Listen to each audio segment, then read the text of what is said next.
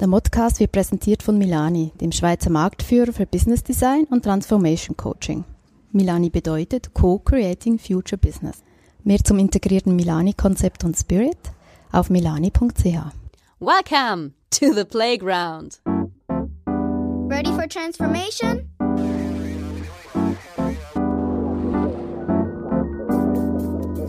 Modcast, the Masters of Transformation podcast.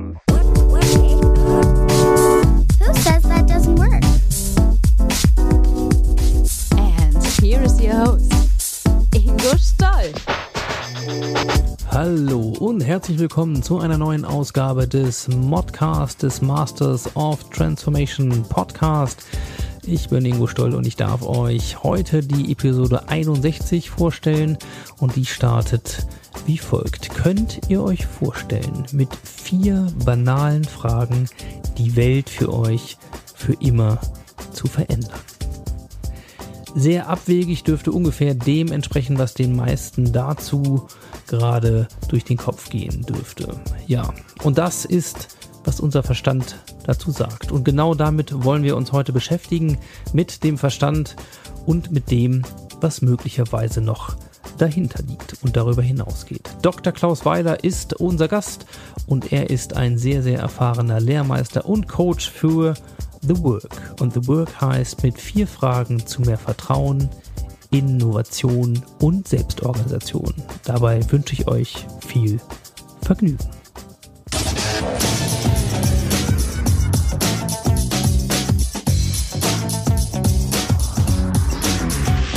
Insights.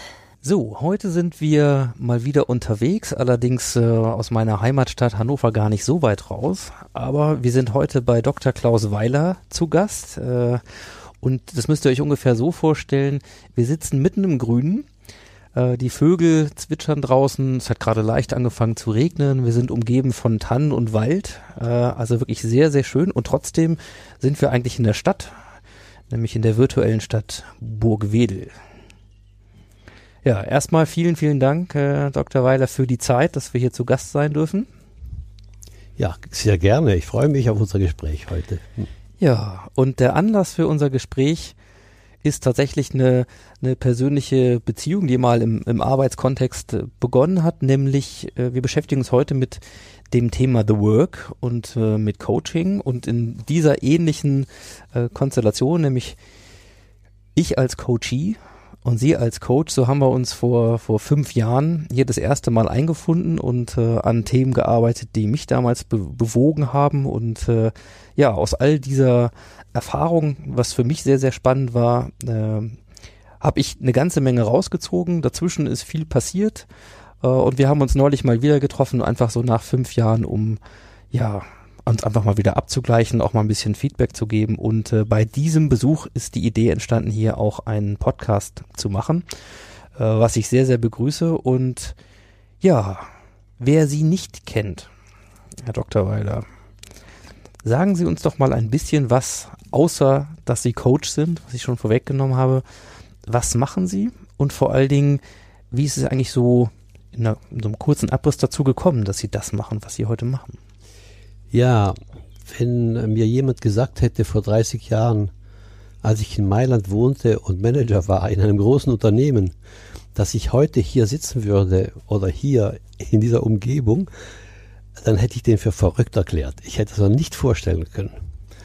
Und äh, das ist eigentlich, was mir auch so Spaß macht, einfach in diesen ganz völlig unterschiedlichen Umwelten zu leben. Ich bin ja in Mailand geboren, in Italien, in einer deutschen Familie, also meine Eltern waren Deutsche. Äh, abgesehen von der deutschen Schule, die ich besucht habe, der Rest war italienisch. Ich bin als Italiener aufgewachsen, habe auch eine Italienerin geheiratet. Ich spreche mit meinen Kindern und Enkelkindern nur Italienisch. Also ich habe ein Leben, ein Doppelleben, kann man sagen, ein italienisches und ein deutsches. Mhm. Ja, und Management mal so kurz, das heißt richtig Konzernerfahrung, Top-Management würde man heute sagen, dann an der Stelle. Ich war äh, Geschäftsführer eines Geschäftsbereichs bei Bayer in Italien und ähm, hatte dieses Geschäft zehn Jahre lang geführt, auch zu einem relativ hohen Erfolg. Interessant war, ich war immer hochmotiviert, ich war voll engagiert und ich hatte es meinem Vater nachgemacht. Der war immer voll für das Geschäft und für das Arbeitsleben da. So habe ich es ihm nachgemacht und das war auch mein Leben. Das war meine Priorität Nummer eins. Und äh, als ich, äh, das war nach 20 Jahren Management ungefähr und 10 Jahren an der, dieser Position, ähm, geschah etwas völlig Unvorsehbares. Plötzlich war in wenigen Tagen meine ganze Motivation für diesen Job und für diese Arbeit weg. Stellen Sie sich vor, Sie fahren auf der Autobahn und der Motor bleibt stehen, Ihres Autos. So war es mit mir. Und ich hatte überhaupt keine Vorstellung. Ich kannte nur arbeiten, motiviert, motiviert sein, mich einzusetzen. Und ich hatte einfach, äh, die Lust war weg, aber auch das Interesse war verflogen. Ich wusste nicht, was damit anfangen, wusste aber eins, es ist nicht vorübergehend, das ist etwas sehr Tiefes, was in mir geschehen ist. Ich kann es nur nicht nachvollziehen noch. Und dadurch habe ich dann äh, nach einiger Zeit auch meine Position in diesem Unternehmen gekündigt, weil ich dachte, ich muss jetzt erstmal mich finden. Ich kann dem Unternehmen so nicht mehr dienen. Mhm. Wie alt waren Sie damals, als das passiert ist? Ich war, also das ist geschehen, als ich 45 Jahre alt war. Mhm. So, jetzt ganz kurz zur Einordnung. Äh, das ist ungefähr das Alter, in dem ich mich gerade bewege. Ja. Und Sie haben noch mal ein paar Jahrzehnte Erfahrung mehr. So, wir müssen ja nicht äh, da alles verraten an der Stelle, aber äh, eine der Sachen, die ich heute eben auch sehr spannend finde, ähm, ja, mich mit Ihnen mal austauschen zu können, mit jemand, der das vermeintlich aktive Arbeitsleben im Management schon lange, lange hinter sich hat und dann, ja, ich vermute mal, sich nochmal dann komplett neu hat finden müssen in der Mitte mit, mit Mitte 40, so. Hm. Ähm, wie haben Sie das gemacht? Oder was haben Sie dann gemacht? Ja, es war eine ganz spannende Zeit, weil in dem Augenblick, das war so, wie man sagt, Aufbruch, echte Aufbruchstimmung. Es hat sich also nicht nur verändert, dass ich äh, meine äh, das Unternehmen äh, verlassen habe. Ich habe mich von meiner Frau getrennt. Ich bin aus der Stadt ausgezogen, aufs Land. Ich musste das alles verdauen. Ich habe längere Zeit gebraucht, auch Jahre, um das aufzuarbeiten. Äh, ich kann zusammenfassen, was ich da herausgefunden habe, was mir passiert war. Und zwar, also ich hatte natürlich äh, Workshops, Seminare, Gespräche geführt. Coaching gab es in dem Sinn noch in der Form noch nicht. Äh, aber ich habe ganz viel Wissen äh, mir angeeignet. Also ich habe ganz vieles gesammelt, um mir klar zu werden, was ist denn das, was bei mir geschehen ist. Was geschehen war, was mir klar geworden ist, ich hatte über die ganze Zeit im Management, äh, war ich einer heimlichen Bedrohung ausgesetzt gewesen. So habe ich mich gefühlt. Mhm. Diese Bedrohung war ähm, bewertet und kontrolliert zu werden. Also praktisch war das wie permanenten Erwartungen entsprechen zu müssen. Und Erwartungen, das war für mich ein Teil des Lebens, ist völlig normal, Erwartungen. Nur wurde mir bewusst, Erwartungen waren Fremdbestimmung.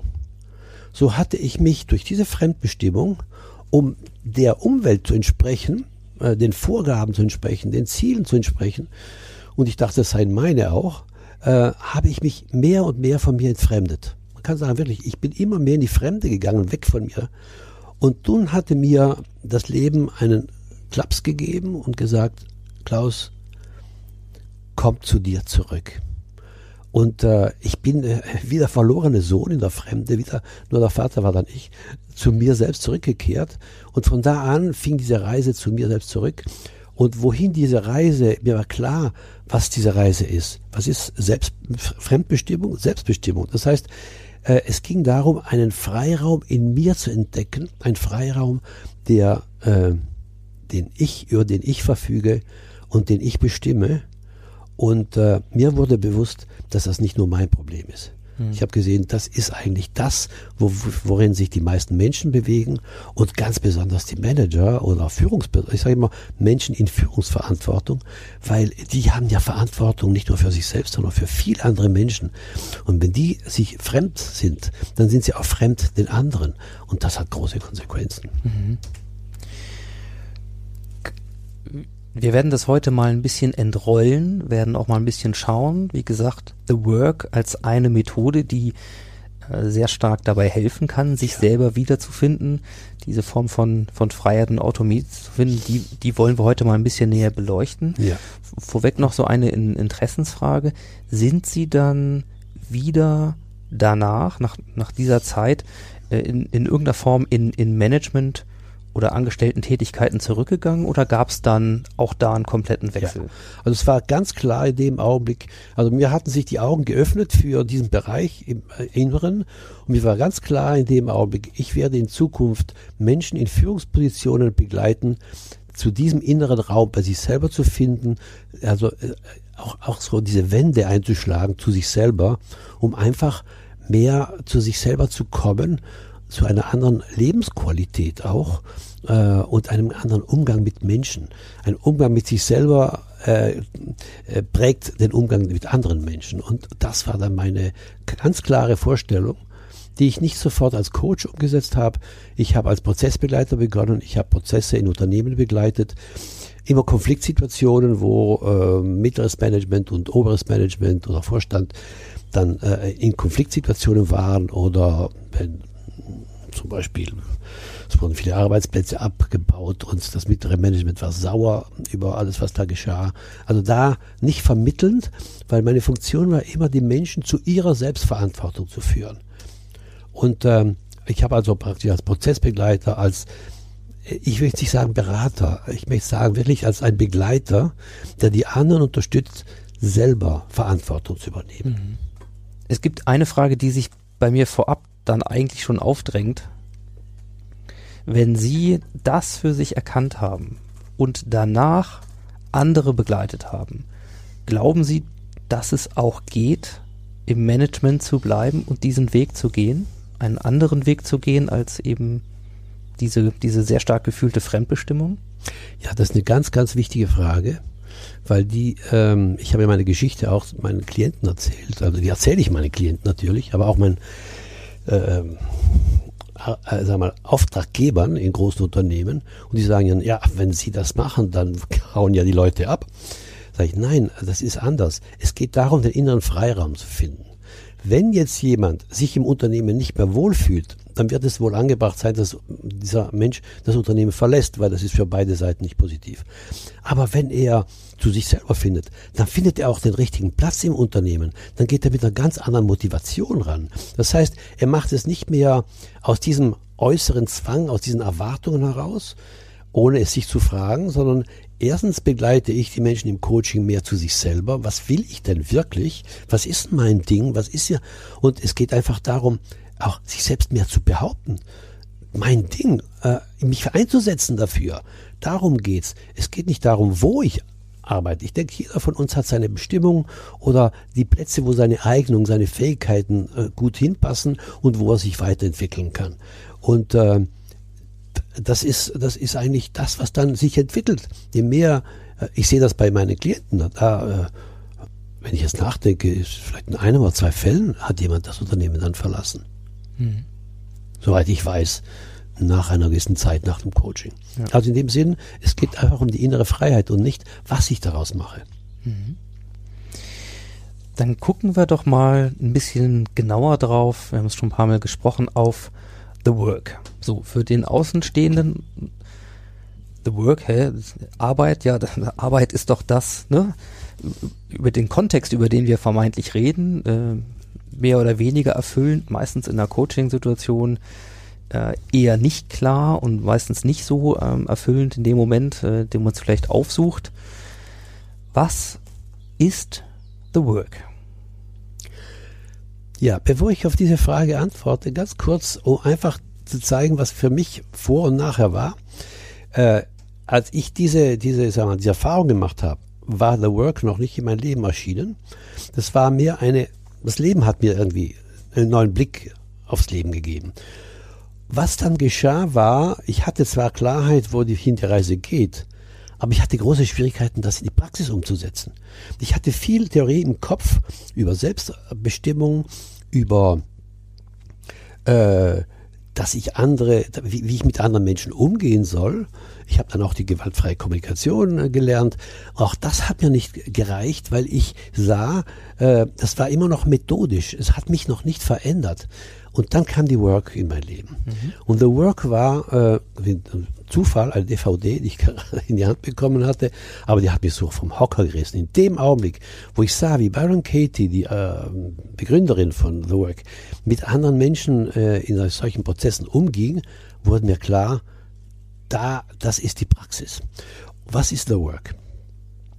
The Work ist eine ganz einfache, sind wenn man es in der Kurzform sagt, ist, The Work sind vier Fragen und die Umkehrungen.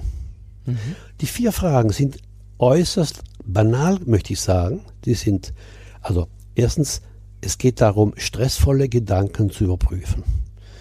Der Hintergrund ist, unser ganzes Leid, unser ganzer Stress, alles im ganzen Umfeld, nicht nur für den Einzelnen, sondern für alle, es sind die stressvollen Gedanken, das heißt, ich glaube etwas, was der Realität widerspricht. Äh, also ich bekämpfe mit anderen Worten die Realität mit diesen Gedanken. Wenn ich jetzt einen Gedanken habe, zum Beispiel, er versucht mich unterzukriegen, na, über einen anderen, dann nehme ich diesen Gedanken, diesen stressvollen Gedanken, er versucht mich unterzukriegen, und jetzt überprüfe ich diesen Gedanken mit den vier Fragen. Die erste Frage ist, ist das wahr?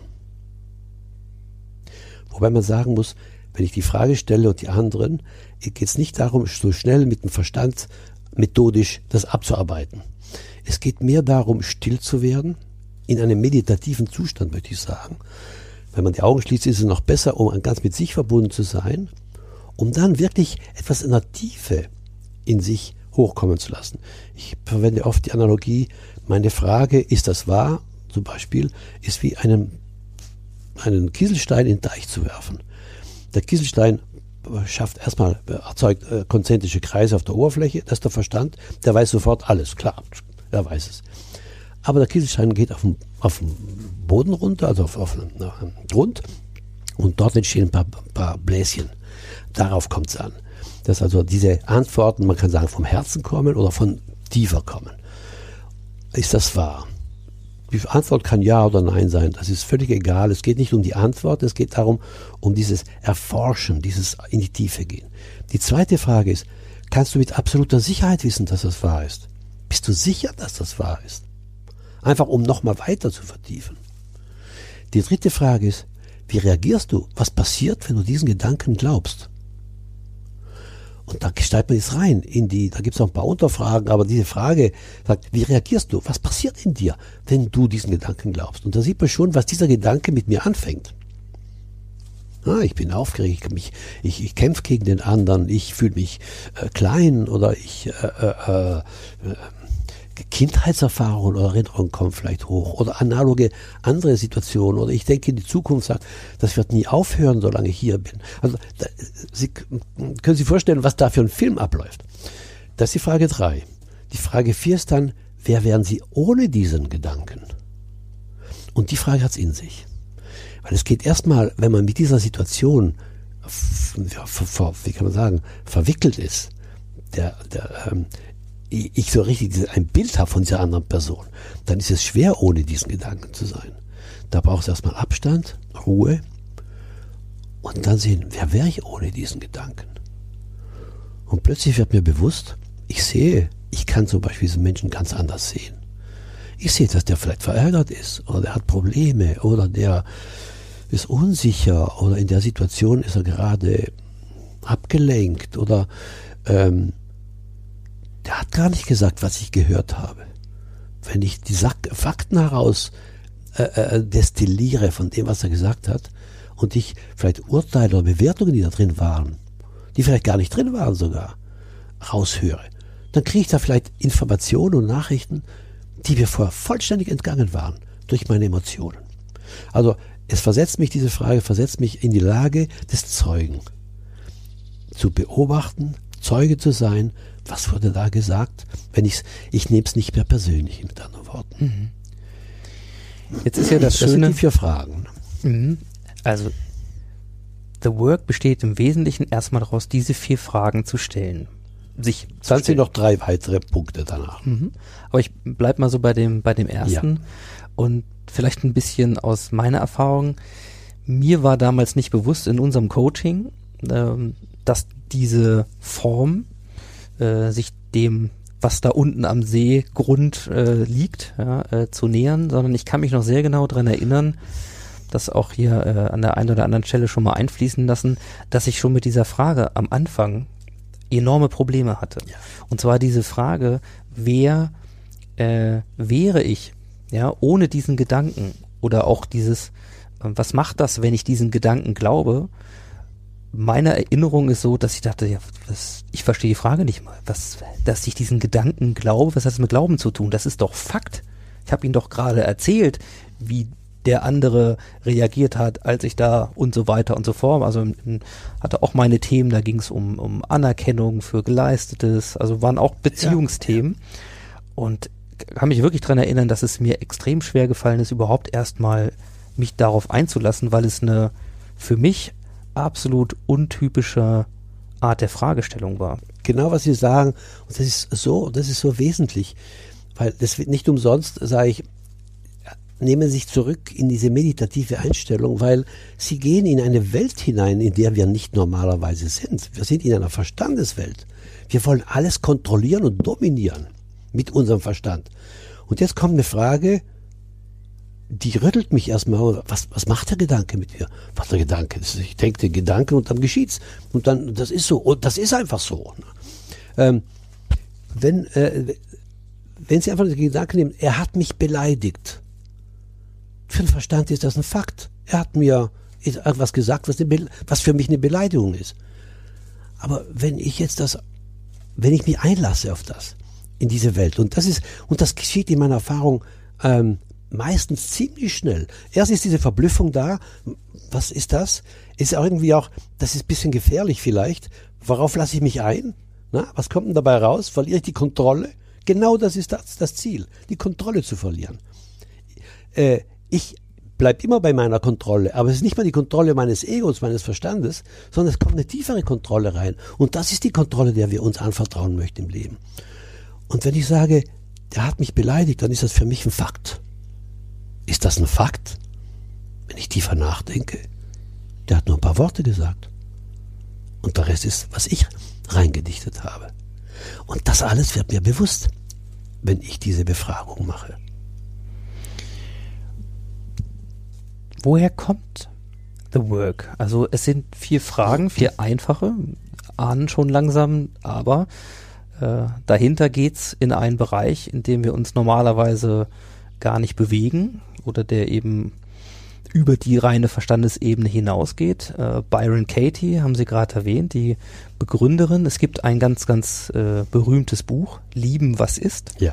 ja, von ihr. Und Sie haben Byron Katie auch schon äh, persönlich getroffen, also schon Workshops auch mit ihr mitgemacht. Vielleicht in Kurzform, was hat The Work mit Byron Katie zu tun? Was war da äh, sozusagen der Impuls? Ja. Also Byron Katie war äh, Mitte 40, denke ich.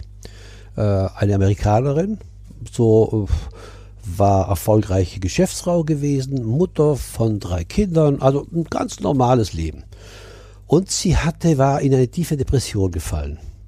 Und sie, kurz gesagt, war das, was ich als, als Ekel nennen würde. Sie war für die Umwelt, für ihre Kinder, für ihre, ihren Mann äh, schwer zu ertragen. Und sie haben sie in ein Heim gegeben, weil sie nicht mehr wussten, wie mit ihr umgehen zu Hause. Also in einer ganz tiefen Depression. Und in diesem, diesem Heim, in dem sie war, wachte sie eines Nachts auf. Und sie wachte in einem ganz anderen Bewusstseinszustand aus, auf. Sie beschreibt das so, wie ich das verstehe. Äh, Wenn man nicht in diesem Zustand ist, äh, äh, kann man nur das äh, wiedergeben, was sie sagt, weil ich bin nicht in dem Zustand. Ähm, sagte sie, sie konnte sehen, wie ähm, sie konnte sehen, wie Gedanken in blitzschnell auf die Menschen, auf sie auch einschlagen. Das wie, ich stelle mir vor, Meteoriten auf, auf, auf die Erde.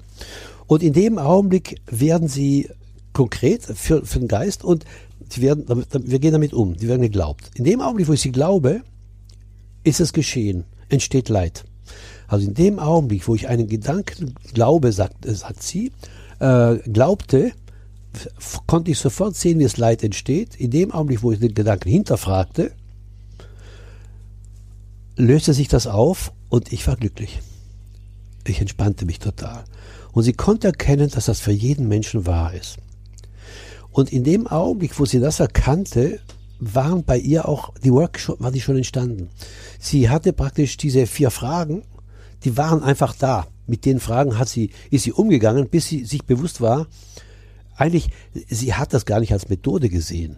Das ist ihr bewusst geworden, als Leute später auf sie zukamen, sagen, was ist mit dir geschehen? Ich möchte das auch, was du hast. Na, dann hat sie einfach das denen gesagt, was sie sich selber gesagt hatte. Und sie ist drei Jahre lang in die Wüste gegangen. Sie war in Barstow ähm, in, in, in Kalifornien. Und dort hat sie Tag für Tag für Tag alle ihre Gedanken, einen nach dem anderen, aufgedröselt, kann man sagen. Ich sage, auf den Prüfstand gestellt. Das ist ihre Erfahrung und sie tut nichts anderes und sie sagt einfach auch, dahinter ist gar nichts anderes als vier Fragen. Jeder, der einen Verstand hat, um zu denken der seinen Namen nennen kann zum Beispiel, der kann the work machen. Und das ist alles. Dahinter ist keine Philosophie, keine Glaubenslehre, kein gar nichts. Es sind vier Fragen. Und Umkehrungen, die sind dann noch ein wichtiger Punkt dazu. Und das hat sie dann gemacht. Und wenn man sie erlebt, dann ist es schon eine außerordentliche Erfahrung. Ja, das kann ich mir gut vorstellen. Also ich habe jetzt äh, in dem Podcast über meine meine kleine Containerschiffsreise äh, habe ich ja auch besprochen. Ähm, Byron Katie war eines dieser drei Bücher, die ich mitgenommen habe ähm, und die mich auch sehr inspiriert haben. Vor allen Dingen, weil es eine eine Art zu leben ist, ein, eine Art radikaler Befreiung von dem, was was wir eben denken, was wir erwarten, was wir von anderen erwarten, die schon immer natürlich eine Frage induziert, "Uah, kann ich das auch? Wie weit bin ich bereit dazu gehen? Dann ging es mir jedenfalls. Aber auf der anderen Seite auch was unglaublich Simples hat. Also bin fast geneigt zu sagen, dieser Umgang mit, mit dieser ganzen Komplexität, die uns das Leben ja dann häufig auch so schwierig macht, äh, der könnte ganz einfach sein. Und zumindestens sich da mal äh, reinzubegeben in diese Art, äh, das ist eine sehr lohnenswerte Sache, weil vermeintlich ist es dann am Ende relativ einfach, wenn wir es eben schaffen, diese Dinge zu hinterfragen, die wir, die uns so viel Stress machen. Ja? Ob sie, ob das wirklich der Kern ist und das ist vielleicht nochmal ganz wichtig zu erwähnen. Es geht ja nicht um Verdrängung. Es geht ja um Bearbeitung. Im Gegenteil. Das Schöne ist, wenn man ein Arbeitsblatt, also Arbeitsblatt ist, ja, man nimmt eine Situation, die stressvoll ist, eine äh, Besprechung mit einem Kollegen, na, wo der was gesagt hat, was mir total gegen den Strich geht. Das ist die Situation. Ich weiß ganz genau, wir saßen beide am Besprechungstisch. Er saß da, ich saß da. Er hatte gerade einen Kaffee vor sich. Und, also man geht sehr, sehr konkret in die Situation hinein und schreibt dann von dieser Situation aus die Gedanken, die man hat. Und wenn ich diese Gedanken in dieser Situation aufschreibe, dann leere ich praktisch meinen ganzen Frust erstmal aufs Papier. Und das ist es. Wir haben gelernt, freundlich zu sein, unangenehme Sachen nicht so unbedingt zu sagen. Man muss ja den anderen, muss schonend mit umgehen. Aber äh, wie äh, Katie sagt, jeder Krieg, jeder Konflikt gehört aufs Papier. Also dieser Stress raus. Und diese Fragen sind auch so gestellt, dass man den richtig an den Pranger stellt. Den, man haut richtig alles raus, was man gegen diese Person hat. In gewissen Situationen auch gegen sich selber. Und ähm, das ist der erste Schritt. Und wenn man dann rangeht und das überprüft, dann ähm, äh, ähm, es ist äh, ähm, wir konfrontieren uns mit, wirklich mit dem, was in uns lebendig ist. Nicht mehr mit Vorstellungen, wie wir es zu sein haben, sondern wie wir sind.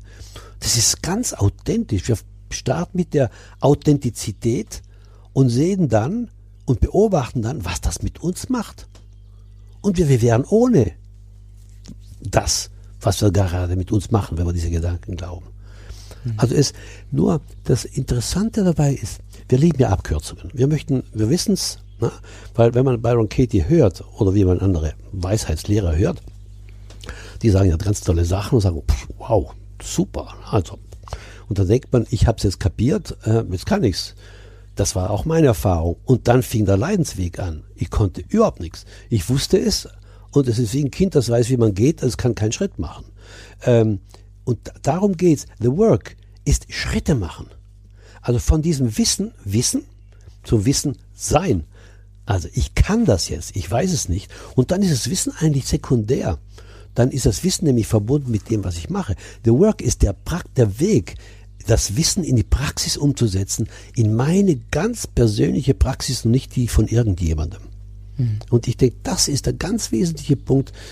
Und ich sehe, äh, es ist immer wieder, ich muss mich aufraffen, das zu tun. Es ist bequem, mal The Work nicht zu machen und mal über einen anderen stressvollen Gedanken zu haben. Ich möchte so gern recht haben. Bis ich merke, das tut mir aber nicht gut. Also ich finde so, das hat schon viel mit Arbeit an sich ja, zu ja. tun und das ist, glaube ich, auch etwas, was uns häufig sehr viel schwieriger fällt und ähm, sehr viel mehr Energie kostet, als vielleicht die Arbeit in einem Projekt oder in, äh, am anderen, ja, dem, den so haben zu wollen, äh, wie man ihn haben will oder eine Situation. Und es geht ja am Ende auch ganz viel letzten Endes um das, um, um das sich stellen von Ängsten, also den eigenen Ängsten. Das kann ich dem anderen so nicht sagen. Oder ja. Fragestellungen, die mir Stress bereiten, können ja auch sein. Ich meine, das ja selber auch gerade durch in der beruflichen Veränderung zu sagen, ja, Existenzängste, wie wird das werden? Wird das überhaupt äh, kann mich an erinnern äh, an eine Situation, wo wir darüber gesprochen haben und Sie damals schon gesagt haben, naja, äh, ich weiß, Herr Stoll, Ihnen kommt es vor, als ist der Himmel gerade grau und voller Wolken und Sie können sich gerade gar nicht vorstellen, dass die Sonne wieder scheinen wird, aber das wird sie. Also dieses Gefangensein eben auch in so in Wahrnehmungen, die man gerade hat, wie man sich fühlt, auch das finde ich, äh, ist ja ganz deutlich geworden, das sind richtiger, also die Arbeit heißt, sich diesen Gefühlen auch zu stellen. Ja. Äh, und das ist durchaus etwas, was wir eigentlich nicht mehr gewohnt sind oder vielleicht sogar immer mehr verloren haben, diese Art von Arbeit äh, zu machen, die, die diese Fragen jetzt zurückholen. Ja. Ähm, machen wir es vielleicht ruhig nochmal ein bisschen konkreter. Das ist ja ein, ja ein Audio-Podcast. Wir sehen ja gerade nichts. Sie haben gerade schon von einem Arbeitsblatt gesprochen und ähm, wir haben jetzt vier Fragen gehört. Es gibt noch ein paar mehr. Also wie muss ich mir das vorstellen? Wie wird geworkt? Ähm, ich nehme mal, ich suche mal eine konkrete Situation. Ähm, das ist immer sehr einfach in der Partnerschaft. Also ich mache das regelmäßig mit meiner Frau, wir begleiten uns auch gegenseitig. Und ähm, ich suche die Schlüssel, will rausgehen zum Auto. Äh, ich habe sie dort hingelegt auf äh, die Kommode und sie sind nicht da ich habe es eilig, ich muss weg. Und erster Gedanke, wo hat Karin diese Schlüssel wieder mal wieder verschlammt? Na, weil ich weiß, ich weiß es ja, dass sie das immer tut, sie ist das immer. Ich kenne sie ja auch. Das ist eine Eigenschaft. Ich liebe sie, aber diesen, diese Macke hat sie einfach. Und jetzt geht's los. Karin, jetzt, jetzt, jetzt, wie ich mit ihr spreche, was ich jetzt tue, ist ja sehr, sehr ähm, ja, verbal gewaltvoll. Also jetzt nehme ich diese Situation und sage, ähm, Karin verschlammt die Schlüssel. Jetzt nehme ich nur ein, ähm, ich nehme mal einen Gedanken, nicht ein ganzes Arbeitsplatz, sondern einfach nur mal einen Gedanken. Sie, Kar, Karin hat die Schlüssel verschlammt. Ist das wahr? Jetzt fange ich an, etwas tiefer zu gehen und sagen, ist das wahr? Hm. Ist mir auch schon mal passiert. Also so ganz sicher bin ich nicht. Also nein. Aber ich könnte ja sagen, ja, ich bin ganz sicher, gestern Abend ist noch da hingelegt, das muss sie gewesen sein. Ja. Und dann kommt die Frage, kannst du mit absoluter Sicherheit wissen, dass das wahr ist? Na, vielleicht was vorgestern. Ich weiß nicht genau. Also, na, ich gehe nochmal tiefer rein. Aber ich kann auch noch sagen, ja, ich weiß ganz genau, ich habe die da hingelegt. Wie reagierst du? Was passiert, wenn du diesen Gedanken glaubst? Ja, was erstens mal, sie ist immer. Ne? Also, jetzt, äh, wie gehe ich mit ihr um? Ne? Ich äh, ziehe gleich meine, äh, meine Schubladen auf. Ich, ich sehe gar nicht mehr die Karin von jetzt, sondern ich sehe, die ich mal irgendwann gespeichert habe mit dieser, mit dieser Eigenschaft.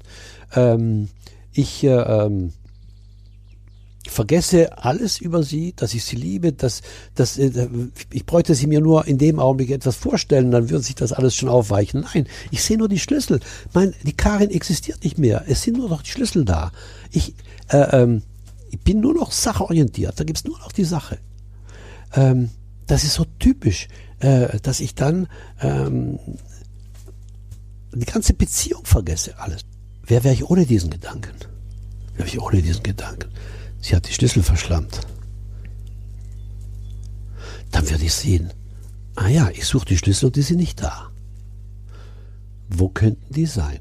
Also es ist kein Gedanke mehr, dass sie sie verschlammt hat und so weiter. Ich verliere keine Zeit mehr damit, mir irgendwo in, in der Vergangenheit zu kramen, was geschehen ist, sondern ich brauche die Schlüssel, um wegzufahren.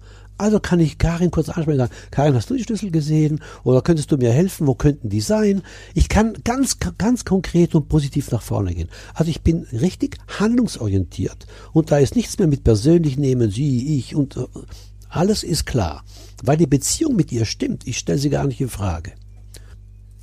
Ich könnte jetzt hier stoppen, weil es gibt immer die drei Umkehrungen, weil die sind das Geheimnis dann der ganzen Work. Ne? Bitte. Na, die, die, die eine erste Umkehrung wäre dann zu mir selbst. Also Umkehrung ins Gegenteil. Also einmal, sie hat die Schlüssel verschlammt, ich habe die Schlüssel verschlammt. Und jetzt geht es darum, drei konkrete Fre Beispiele zu finden, möglichst in dieser Situation, dass ich diese Schlüssel verschlammt habe. Dann könnte ich sagen, ich habe die Schlüssel verschlammt. Hm, ich gehe mal hin und schau, schau nach. Ja, gestern Abend. Ja, ich erinnere mich noch, das war gestern Abend, aber danach habe ich noch ein paar Sachen gemacht. Ich muss, ich bin da noch mal raufgegangen und da habe ich das, die Schublade auch noch mal aufgezogen und könnte sein, dass ja, ich, ich bin da, ich, ich bin an die Schublade noch mal rangegangen. Das könnte ein Beispiel sein, äh, könnte ich verschlammt haben. Ein anderes kann sein, auch das ist nicht das erste Mal, dass ich ihr was vorwerfe und dann bin ich es gewesen. Ne? Ähm, das könnte ein Beisp zweites Beispiel sein. Und das dritte Beispiel, ich habe die äh, Schlüssel verschlammt. Ja, in dem Augenblick, wo ich denke, dass sie sie verschlammt hat, wo sind diese Schlüssel? In meinem Kopf, in ihren Händen. Also ich habe die Schlüssel verschlammt, nicht sie. In dem Augenblick mache ich, das ist, die ganze Handlung ist an mir. Das sind zum Beispiel drei Beispiele, die ich dafür nehmen kann. Dann. Sie hat die Schlüssel, gut, hier kann man die zweite Umkehrung zu ihr nicht machen, weil das, äh, der Satz sehr einfach ist. Aber das Umkehr, ähm, äh, die, die Umkehr ins Gegenteil wäre dann, sie hat die Schlüssel äh, nicht verschlammt. Und jetzt Beispiele finden, warum. Habe ich einen Beweis, dass sie es getan hat? Nein. Ähm, hat das, sie es andere Male schon getan hat, damit zu tun, dass sie es jetzt gemacht haben könnte? Nein. Das ist kein, keine logische Schlussfolgerung. Das ist eine Möglichkeit, aber sogar vielleicht eine Wahrscheinlichkeit, aber es ist keine Sicherheit, Gewissheit. Ähm, sie hat die Schlüssel nicht verschlammt und vielleicht fällt mir dann ein, in dem Augenblick, wenn ich da nach Beispielen suche, und das ist eben in diesem meditativen Zustand, Mensch, pah, ich hatte die doch noch in die Hosentasche gesteckt und die, na, ich gehe mal schnell runter und schaue mal, ob sie in der Hosentasche sind. Ne? Also plötzlich, äh, diese Verkrampfung, es ist sie gewesen, löst sich auf und mit diesen auch Umkehrungen wird, wird das immer weiter, immer breiter und ich kann frei denken. Und das ist das, was ich meine, dieser innere Freiraum wird zugänglich. Und das ist jetzt ein ganz banales Beispiel gewesen. Mhm. Und es gibt größere Sachen im Leben, die man überprüfen kann. Und ich habe da Beispiele, die sind unglaublich. Mhm. Unglaublich. Also ich glaube, es gibt ein, also es ist hinreichend banal, dass man eine Vorstellung davon bekommt. Es gibt tatsächlich diese Fragen und die Umkehrung, mehr ist es ja nicht. Ja. Äh, Im Grunde im Netz frei, also Byron Katie stellt diese Arbeitsblätter auch zur Verfügung, ähm, weil es eben so einfach ist und man da kein Hexenwerk hinter der Methodik sitzt oder irgendein Methodenwissen, was es da zu schützen gilt. Äh, interessanter ist eher, wie das dann so im Alltag aussieht. Nun haben wir ein alltägliches Beispiel. Aber ich glaube, wir kennen alle Fragestellungen, die sind nicht so trivial zu beantworten. Ja. Und auch diese Wege, die man dann im ehrlichen Umgang mit sich selber dazu finden muss, ähm, sind nicht so einfach. Letzten ja. Endes habe ich aber verstanden, es ist ein bisschen auch eine Übungsfrage. Also je regelmäßiger ich mir dieses Hinterfragen meiner, also überhaupt das, die Wahrnehmung für stressvolle Gedanken und die Hinterfragen halt so eigen mache, dann könnte ich mir vorstellen, ähm, muss ich das nicht jedes Mal auf dem Arbeitsblatt äh, äh, durchgehen oder vielleicht stoppe ich so ein Gedankenkarussell ein, einfach als auch früher, hm. als äh, wenn ich dann erst so richtig in die Fahrt gekommen wäre. Ich weiß nicht, wie ist das, wie ist das bei Ihnen? Was für Ja. Erfahrungen machen Sie da? Die Versuchung ist groß, auch bei mir war sie sehr groß, aber ich habe zum Glück auf die Erfahrenen gehört und auch auf Byron Katie.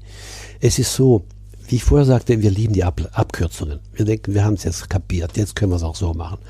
In dem Augenblick, wo ich, äh, wo es nicht total in mir in Fleisch und Blut übergegangen ist, das Ego ist so subtil, ist so subtil, weil was wir machen, ist eigentlich dem Ego die Macht nehmen. Das Ego wird zur Seite gestellt und jetzt kommt etwas anderes, eine tiefere Intelligenz an uns wird angesprochen.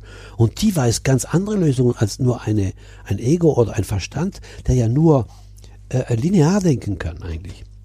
Wenn ich ähm, diese Phasen überspringe, dann geht's nicht in Fleisch und Blut über. Deswegen auch, ja, ja, ich kann meinen Arbeitsplatz sparen, ich mache nur ein Ding. Natürlich, je mehr, also eines, je mehr ich das regelmäßig und ohne Zwang, weil wenn ich mich zwinge, dann bin ich wieder neu, in einem stressvollen. Ich muss das machen. Also ist auch ein stressvoller Gedanke. Aber wenn ich mir bewusst bin, es hilft mir, dann mache ich es regelmäßig. Und wenn ich es nicht will, dann mache ich es einfach nicht. Aber ich bleib dran. Und das ge- wird dann zu einem, einer Denkweise. Es geht dann nämlich ins, was wir machen. Wir trainieren unser System umzudenken. Nicht mehr, dass der Verstand die Kontrolle und das Sagen hat. Man möchte sagen, in uns, der Verstand ist der Diener. Es gibt eine höhere Intelligenz in uns, das ist der Herr.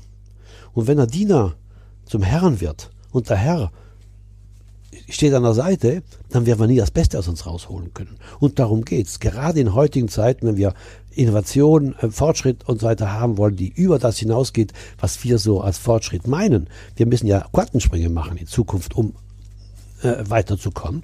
Also, und das ist ja der Spaß daran an der ganzen Geschichte. Dann müssen wir diese, diese Quelle anzapfen. Und genau diese Quelle wird angezapft in dem Augenblick, wo ich, de, wo ich dem, dieser Quelle die Möglichkeit, ich sie immer mehr anspreche, ihr die Fragen stelle. Ich stelle immer die Frage dieser Quelle und nicht dem Verstand. Und dann wird es immer automatischer, immer automatischer. Dann kann ich schon mal einfach in gewissen Situationen, das mache ich auch, wer wäre ich ohne diesen Gedanken? Oder Was, was ist da für ein Gedanke da? Und dann ist mir bewusst, was, ich, was, was, was mir passiert mit dem Gedanken. Wer wäre ich ohne Gedanken? Zack. Und schon in dem Augenblick sehe ich plötzlich wieder den Menschen und ich sehe nicht mehr, äh, was er, was er ähm, falsch gemacht hat, in Anführungsstrichen aus meiner Sicht. Und ähm, darum geht's einfach.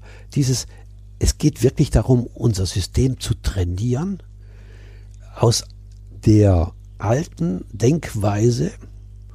Ich finde es so schön, wenn ein Unternehmensführer sagt, ich will jetzt keinen Namen nennen, aber es war gesagt worden vor einiger Zeit, wir müssen alle lernen, umzudenken. Dann kommt bei mir ein Lächeln und sagen, wissen Sie, was Sie meinen mit Umdenken? Das heißt, da, die Kommandozentrale, von der wir aus die Befehle geben, in Frage zu stellen. Das ist, das geht aber dann sehr tief. Und die Work führt einen einfach in die Tiefe und führt einen einfach dazu, deswegen sagt Kate, die Baron Katie, lieben, was ist, es führt einen zu einem größeren Vertrauen ins Leben. Jetzt haben wir zwei Ebenen. Ich überlege gerade, welchen Pfad ich zuerst äh, ein bisschen explorieren möchte. Den, den der Veränderung äh, in Unternehmen äh, und der den Alternativen vielleicht diesen Zukunftsherausforderungen zu begegnen äh, oder dem persönlichen äh, nach Weg nach mehr Freiheit und mehr mehr ins Leben kommen. Äh, ich glaube, ich fange mal mit dem ersten Aber man an. kann sie auch verbinden. verbinden. Ja, muss mir nur Ich sehe die einfach, ich sehe die, das eine nicht ohne das andere. Mhm. Weil diese Innovation kommt ja nur davon, dass Menschen ihren Freiraum im Inneren anzapfen.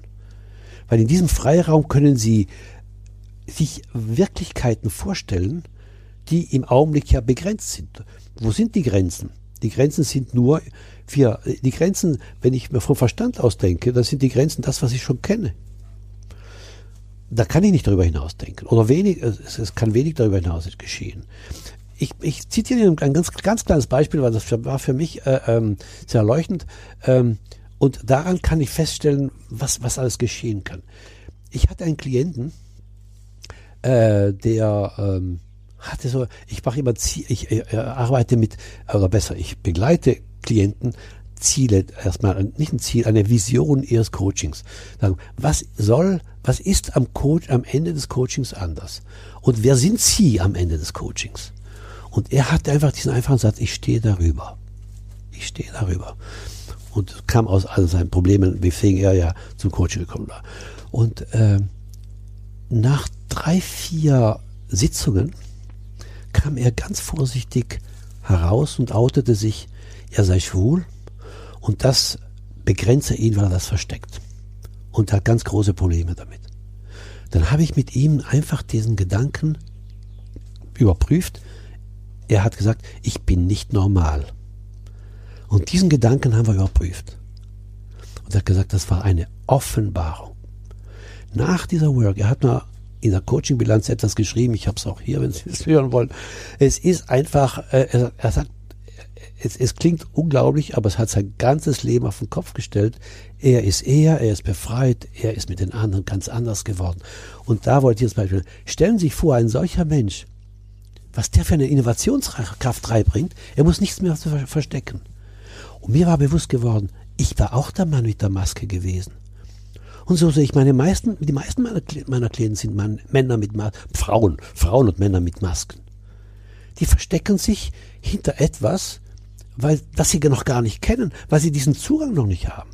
Und ich hatte das Glück, dass ich diesen Zugang gefunden habe und mit der Work kann ich da immer mehr diese Tür immer wieder öffnen und reingehen. Und da ist Innovation, das, was wir brauchen, äh, uns Sachen vorzustellen, die, äh, die, die dann nicht mehr äh, äh und so ist ja die Innovation. Ja, da kommt einer, hat verrückten Gedanken und der bleibt dran, bis er dann realisiert und die anderen haben immer gesagt, er ist verrückt, bis er dann bis sie alle sagen, ja, ja, wir waren dafür. Ist, wir kennen ja die vier Stufen, die man da hinkommt. Und darum geht es, dass jeder sich traut, das, was in ihm steckt, auch wirklich rauszubringen und sich nicht mehr von anderen bestimmen lässt, weil sie dagegen sind. Oder nur weil ich, wenn ich Anerkennung möchte von jemand anderen, dann traue ich mich jetzt nicht mehr etwas zu sagen, was ihm zu verrückt erscheinen könnte.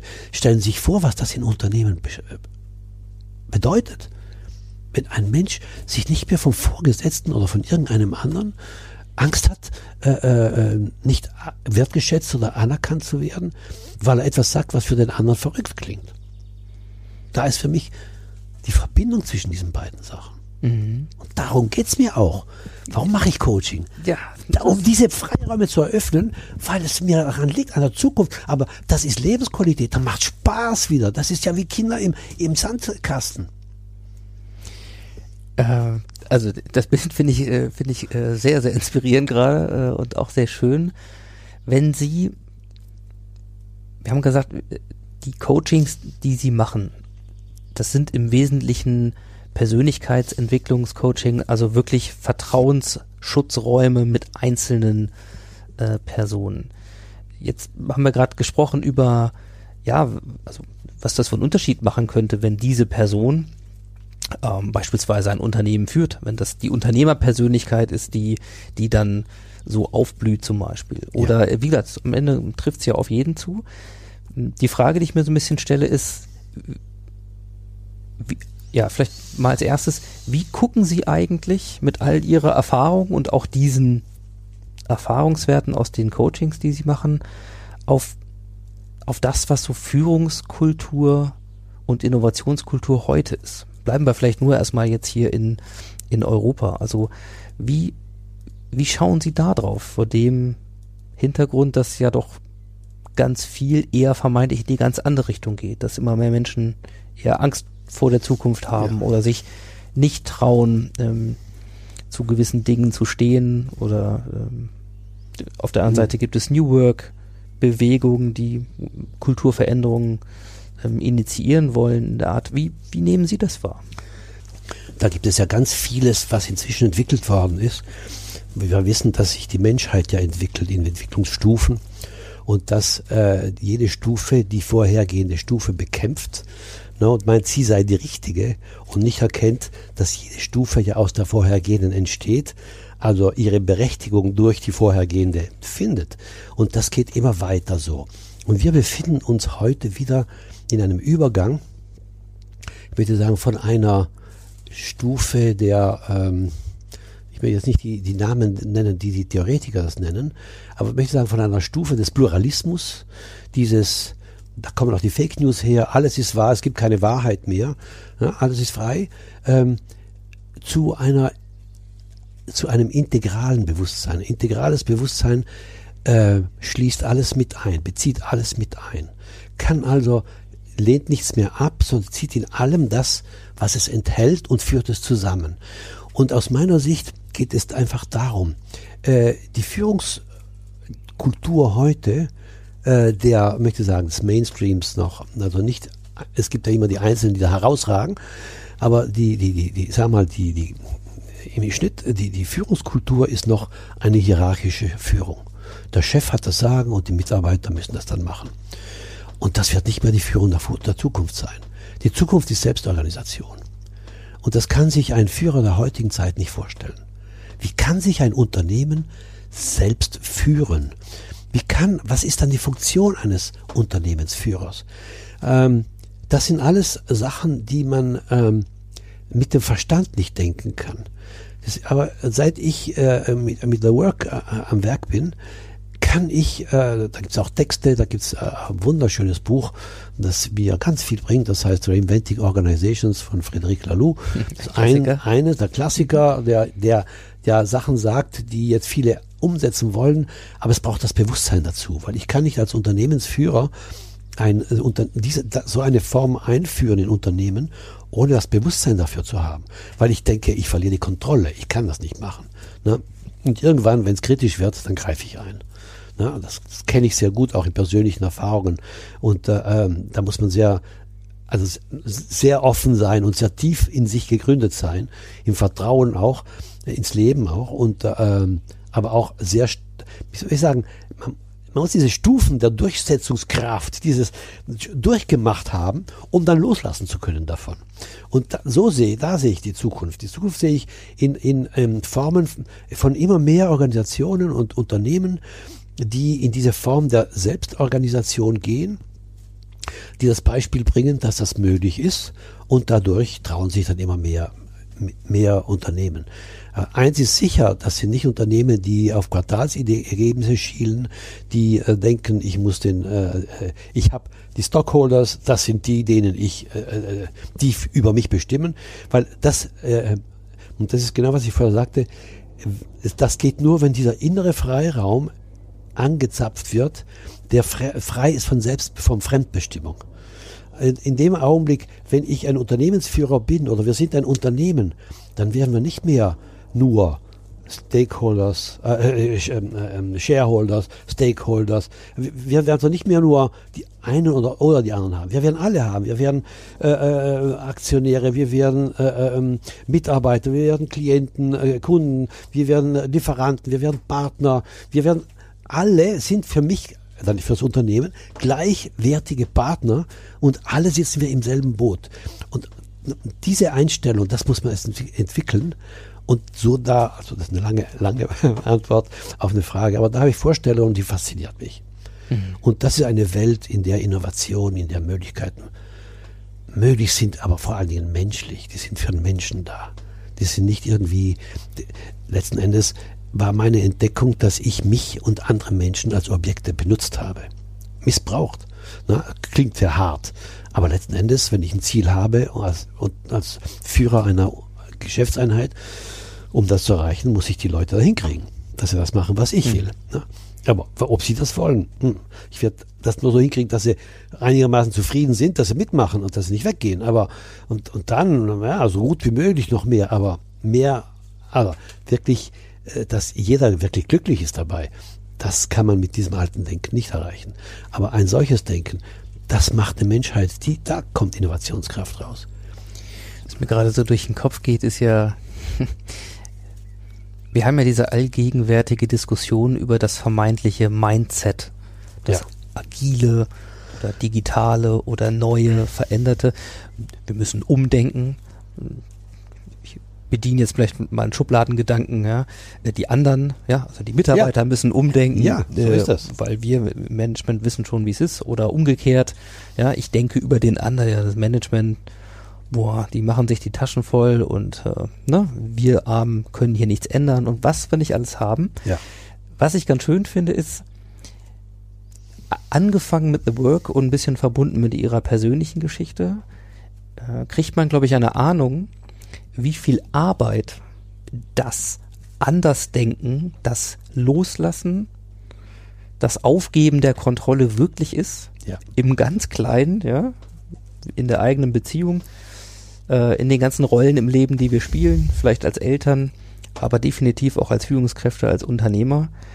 Äh, und wir sehen, dass wir von solchen Konzepten wie einem Frederic Laloux oder den Spiral Dynamics zum Beispiel, Theorien über die Ja. Evolutionsgeschichte, was Sie vorhin sagten, das wäre eins der Stichworte dazu, dass diese Dinge alle schon einen integralen Charakter haben, nämlich ähm, wenn man vielleicht sich das mal von oben versucht anzuschauen, dann hängen die alle zusammen. Das Ja. heißt, wie agiere ich als Führungskraft, wenn ich ein limitiertes Bild von mir selber habe oder eben die Erwartung oder die, ja, die Erklärung des Verstandes soweit zulasse, dass ich kann das gar nicht beurteilen. Ich arbeite ja hier im Unternehmen und da sind die Shareholder und die Strukturen und die Systeme und so weiter.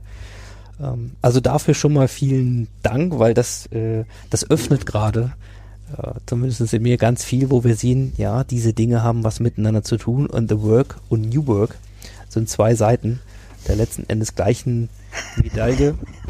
Ja, diese diese Ja. evolutionäre Entwicklung, die wir gerade spüren, äh, dann ja so zugänglich zu machen oder sich mal auf den Weg dahin zu machen. Ähm, mich würde mal interessieren, auf der persönlichen Ebene haben wir sehr viel gehört und ohne diese Arbeit dort, also meine Persönlichkeitsentwicklung, dieses Bewusstsein entwickeln, wird es nicht gehen. Wie sieht denn das wirklich in Organisationen aus? Also kann man mit The Work auch mit Gruppen arbeiten oder kann das etwas sein, was auch ein ganzes Unternehmen zum Beispiel für sich nutzt, um in diesem Prozess äh, zu einer anderen Vision des Zusammenarbeitens zu kommen? Ja, also das ist eine ganz spannende Frage, die mich natürlich seit, seit also praktisch treibt mich die, mich die ja schon seit 30 Jahren an. Äh, also es war immer mein, mein Ziel, ah, wie kann, was kann ich tun, damit Organisationen, Unternehmen offener handeln, äh, offener sein können für die Menschen. Aber erst durch The Work habe ich dann äh, das Werkzeug gefunden. Vorher war ich ja immer noch so sehr theoretisch unterwegs. Deswegen denke ich, wenn äh, ein Chef sagt, äh, die Mitarbeiter müssen umdenken, na, das ist so schnell gesagt. Ähm, natürlich, es hängt davon an, hat er selbst umgedacht? Was ist Umdenken für ihn und wie denkt er um? Zeigt er das? Lebt er das vor? Ähm, was macht er dafür? Und ich denke, The Work ist einfach so ein Instrument. Es ist nicht das Einzige, es ist äh, das, was ich kenne und was für mich gut funktioniert. Und ähm, das öffnet erstmal, ich sage immer, ähm, je mehr, es ist nicht unbedingt immer so, aber je mehr es von der Spitze beginnt, desto mehr wird von der Spitze aus äh, das gefördert werden nach unten.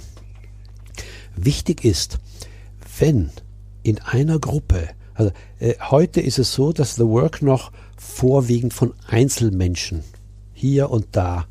Es gibt Spots, wo mehrere Menschen zusammen aus den Gemeinschaften. Es ist meistens im privaten Bereich. Im, äh, in der Business World ist es noch nicht so angekommen. Ich bin auch nicht so informiert, obwohl ich jetzt mit den Amerikanern und mit anderen ziemlich vernetzt bin. Ähm, es gibt ähm, ein Unternehmen in den USA zum Beispiel, das das schon auf äh, Unternehmensebene macht, mit ganz tollen äh, Erfahrungen. Ich habe gerade kürzlich eine Präsentation davon gehört. Aber was aus meiner Sicht so, so, so interessant ist, der Einzelne muss an sich arbeiten.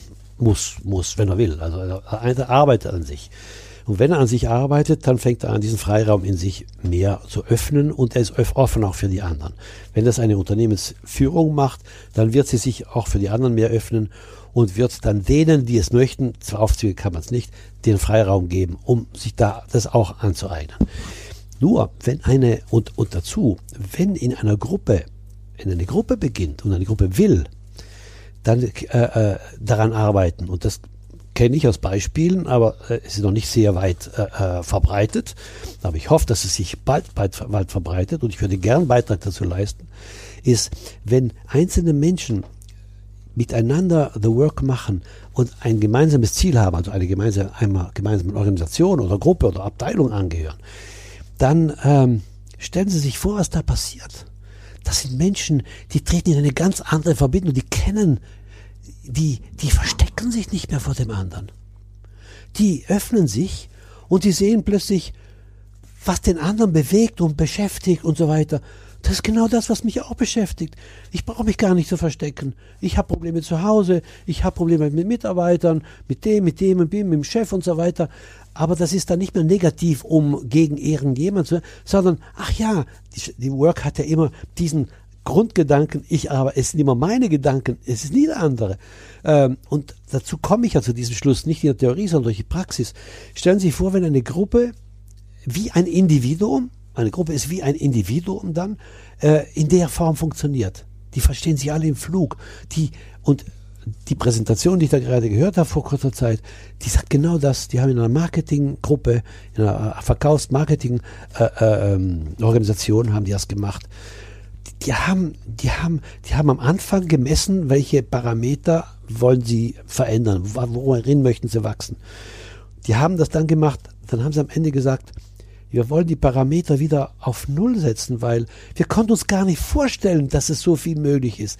Da ist noch viel mehr möglich und jetzt arbeiten sie weiter daran. Es ist also, Sie sehen, ich begeister mich, wenn Sie mich da anzapfen, ist ein Fass, das, das überfließt, weil da, da liegt die Zukunft, das ist die Innovation. Die Innovation liegt in der Öffnung des menschlichen Bewusstseins. Weil im Bewusstsein, aus dem kommen alle technischen, alle Innovationen, welcher Art auch immer. Wir sind unendlich in unserer Kreativität, aber die muss angezapft werden. Und je mehr es in einer Gruppe geschieht, das wir, dann, für einen Einzelnen alleine isoliert ist es viel härtere Arbeit. Wenn man es in einer Gruppe macht, dann entsteht, das ist ungefähr wie, ähm, sie fangen an, von den anderen angehoben zu werden. Es wird immer leichter, es wird immer leichter. Und ich kann Ihnen sagen, von diesen, äh, ich bin ja bei vielen Events gewesen, auch mit, mit Byron Katie oder auch mit anderen, wo viele Leute an einem Fleck miteinander diese Work ähm, ausüben. Und es geht ja immer nur die eigene Gedanken zu überprüfen, da begleitet, begleitet man sich einfach nur gegenseitig. Was das für ein Klima ist, wie man da an Gedanken und an Erkenntnisse an sich herankommt, an die man sonst nicht gekommen wäre. Und es ist immer noch Einzelarbeit, nur man ist in einer großen Gruppe. Wenn man das jetzt machen würde, auch in Gedanken, zum Beispiel über Gedanken über unsere Abteilung, wir erreichen das Ziel nicht. Dieses Ziel ist unmöglich. Ne? Ist das wahr? Ne? Da kann man, da, sind Sachen möglich, die sind, die sind wirklich äh, äh, begeisternd. Also ich äh, kann das wunderbar erstens nur spiegeln, ja, das, das wird deutlich, diese Begeisterung, das, auch wenn wir das hier nicht sehen, das kann man hören. Äh, mir fällt dazu noch ein, äh, aus der Gruppenpsychologie, aus der Gruppenanalyse wissen wir, dass eine Gruppe äh, eine eigene Persönlichkeit hat, wie eine eigene äh, Person auftritt, wenn die von Offenheit geprägt ist und in dieser Form äh, ja quasi das kollektive Bewusstsein der Gruppe dann stimuliert wird. Ja, ja. man kennt, glaube ich, also wir alle kennen, glaube ich, Situationen, wo man dann mal auch in so einer Gruppe richtig in, in den Rhythmus kommt, wo, wo Flow herrscht, wo das funktioniert, wo ich nicht drüber nachdenke, wie taktiere ich jetzt mit meinen Aussagen, also quasi eine Arbeitsgruppe ist, ja, und eben nicht äh, eine Gruppe, die am Meetingtisch äh, ihre Silos verteidigt und ähm, die Budgets fürs nächste Jahr aushandelt. Äh, mit, mit eher individuellen Zielen und so weiter. Also ich glaube, dass diese Vision sehr, sehr nah dran ist an dem, was ein Zukunftsbild von Innovationskultur sein kann, was mein Verhältnis zu Gruppen, wir gemeinschaftlich, wir als ein Unternehmen, ähm, viel verbindet mit Gedanken, die man in der New Work-Szene auch findet, ja. die aber aus Sicht einer, einer sag mal, klassischen, hierarchischen, ähm, Verteilungskampf geprägten Organisationskultur entweder esoterisch oder völlig illusorisch, wahrscheinlich nicht mal gefährlich aussieht, weil um mit den Gandhi-Stufen zu schreiben, mhm. da, da ist es dann noch nicht. Aber das wäre natürlich etwas, äh, ja, was ich eine sehr schöne Vorstellung finde und dieses Unternehmen, das damit schon Erfahrung gemacht hat, dieses amerikanische, wir werden das recherchieren, den Link packen wir gerne in die Show Notes, dann könnt ihr mal gucken, äh, wo man sich da mehr reinholen kann. Das heißt, wenn ich das mal äh, und erschreckenderweise oder auch fantastischerweise geht so eine Stunde äh, immer schnell rum, wenn wir hier reden. Ich das mal so ein bisschen zusammensetze, dann finde ich es eigentlich sehr schön, dass The Work ein potenzielles Instrument ist, um diese Innovationskraft, diese Kreativität zu befreien, um auch mit diesen Ängsten umzugehen, die wir vermeintlich über die Zukunft als Gedanken haben. Ne, Stichwort Roboter, AI, hm, Technik nicht mehr als Gefahr zu sehen oder in diesen Entweder-Oder-Kategorien ja. zu denken, sondern es integral zu denken. Das heißt, wenn ich das alles nehme und nochmal zum Anfang zurückkomme und sage, jemand wie Sie, der, der das Management lange ähm, in einer anderen Form gelebt hat, äh, der dann diese Erfahrung gemacht hat und jetzt ja 30 Jahre ähm, arbeitet an, an anderen Sichtweisen, ähm, Gibt es noch Wünsche, die Sie haben? Also gibt es noch Dinge, die Sie noch richtig triggern oder ist es das Leben im Hier und Jetzt, was, was viel vielleicht Gelassenheit und, und Freiheit für Sie ausdruckt? Also gibt es noch Dinge, die Sie noch wollen? Oh ja, also das, ich, das ist genau meine Erfahrung. Je mehr ich bei mir ankomme, desto offener bin ich wieder für Neues. Also ich, ähm, ich bin nicht mehr der Jüngste. Und äh, ich könnte von meiner Rente leben und ich könnte. Es, es, es ist mir, Rente ist ein Fremdwort für mich. Ich weiß nicht, was das bedeutet. Weil Rente ist wie tot. Wissen Sie? Ähm, es ist genau aus der, und das ist mein, mein Ziel ist immer mehr zur Ruhe zu kommen. Und da bin ich noch lange nicht angelangt. Ich weiß nicht, ob ich da je angelangt, angelangt sein werde, eines, aber es ist ein, ein, ein, ein ständiger Entwicklungsweg und ich sehe, und es ist genau das, es ist nicht mehr der Gegensatz von Passivität und Aktivität, von Ruhe und, und, und Bewegung. Es ist, ähm, es ist die Bewegung in der Ruhe. Ähm, ich bin begeistert, ich habe gerade erst mich für was Neuem beworben und bin gewählt worden und dann mache ich wieder für eine Schlichtungskommission, für, ein, für einen Verband, äh, um zu sagen, ähm, mir liegt Frieden am Herzen. Mir liegt, mir liegt, dass Menschen sich einbringen können am Herzen. Mir liegt daran, dass aus Konflikten Neues entsteht. Ähm, das ist, das treibt mich ständig an. Also es hört nicht auf. Also ich habe immer zu tun ähm, und äh, äh, muss einfach immer wieder aufpassen, dass ich mir nicht zu viel vornehme. Hm. Ja, dann bleibt mir für das Jetzt und hier und an der Stelle erstmal Ihnen ganz herzlich zu danken für die Zeit, Herr Dr. Weiler.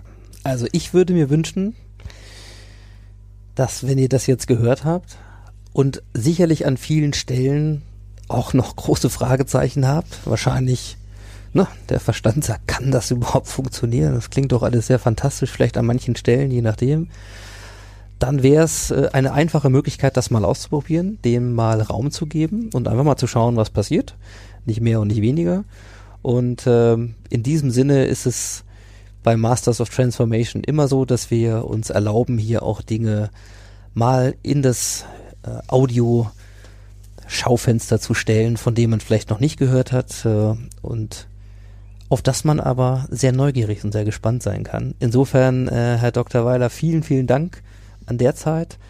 Ähm, ich weiß, was es zumindest in den letzten fünf Jahren meiner Entwicklung schon äh, gebracht und bewirkt hat, und zwar die Kombination, das Instrument äh, sowie auch viele der Aussagen, äh, die ich von Ihnen noch im Kopf habe. Insofern finde ich es wunderbar, dass wir dieser Reise einen kleinen Mile Stone hinzufügen konnten. Und äh, ja, wir werden das weiter verfolgen, vor allen Dingen auch im Organisationskontext. Und ähm, ihr habt gehört, wo ihr dazu mehr finden könnt. Bleibt auch gerne hier an den Show Notes dran. Die Links packen wir nochmal rein. Insofern vielen, vielen Dank. Ja, ich habe auch zu danken. Das war sehr, sehr anregend.